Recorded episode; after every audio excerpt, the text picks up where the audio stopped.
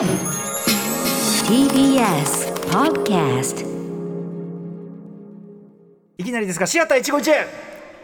はいということで、えー、この水曜日にお送りしている新概念提唱型投稿コーナーシアター一期一会かなり長寿コーナーになってまいりましたが、はい。えー2月いっぱいでひょっとしたらね一旦お休みというのがございましてね後の企画が使えてますんで、えーということで今のうちに皆さん送ってくださいねということでございます。ということで本日も早速いただいております。ラジオネームスティービーは犬田さんからいただいたシアター一期一会ご紹介します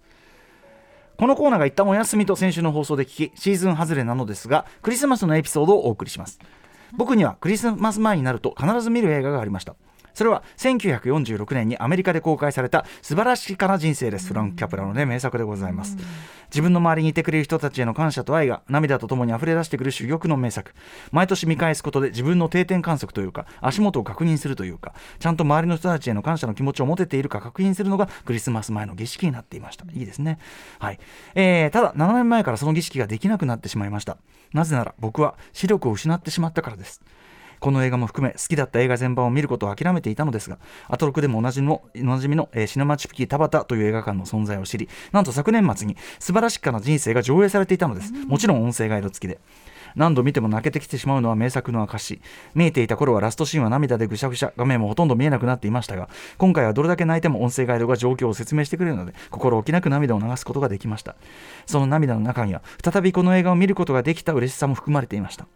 上映後前の座席に座っていた、えーいらしたご婦人がジェームズ・スチュワートはいつ見てもいい男ねとまるで少女のような声で話しかけてくださり、僕たちはお互いにメリークリスマスと言って映画館を後にしました。いや映画館って本当にいいものですねということです。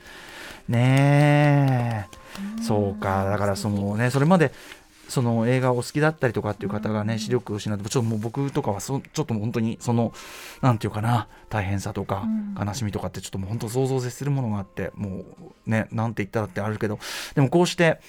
音声ガイドとか、今はいろんな形でその違った形で映画を見るっていうことができるっていうのはこの番組でも伝えてますけどこうやって実感を持って、うん。その好きだった映画をまた見ることができるっていうのを聞くと、すごくそのなんていうかなあの音声ガイドとかねそういうこうなんていうの？シマチュピキタワさんがやってるようなユニバーサル映画館の試みってすっごい大事っていうか、うん。なんだなって改めて思うし、うん。いいことっていうかな、ね。あの映画を見るっていろいろんな形こんな風にこう見てる人が何人いるだろうぐらいの感じでね、うんうん。つあのちなみに素晴らしくな人生もちろんあのクリスマス映画の定番として特にアメリカでは、はい。多分もうあの定番的にテレビ放送とかされて、結構みんな知ってるような作品だけど、近年でもですね、えー日本映画三浦大輔脚本監督、えーそして僕は途方に暮れるの非常に重要な役割で、うん。この素晴らしかな人生が扱われてるんですね。これもやっぱりその地元のですね映画館でそのたまたま素晴らしかな人生がやってるというねことやってて、うん。はい。なのであのこちらもあのいずれちょっと音声ガイドなんかもつ、うん。あついついてるのかな？わかんない、ね。はい。あのはい。三浦大輔さんのはい、うん。そしてぼ僕は途方に暮れる素晴らしかな人生が非常に重要な役割を果たしてますので、スティービーは犬田さんいつか見る機会があったらぜひねそちらも見てみてくださいと。ね音声ガイドがあるからまたこの作品がもっとたくさんの人に見られる、素晴らしいことですね、はい。やっぱりね。そしてそのあの三浦大輔さんのそして僕は途方に暮れるではまたちょっとそれが一個ひねった使い方してたりするんでへねー。はいそんなあたりもはい楽しみにしていただきたいと思います。うん。な感じですかね。はい。はい。ということで、えー、とシアター一期一会、えーもうちょっとでございますが、滑り込みでまだまだ募集してますので、メールを送ってくださいませ。はい。えー2月いっぱいで一旦お休みして、3月以降は、えーまあ、ずっと前から言ってます、あの番組プレゼンウォーズでも、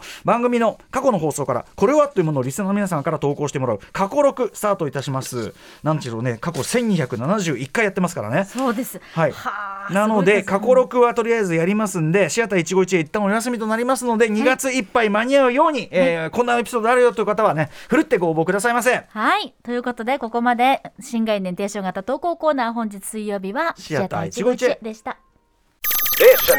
After Six Junction.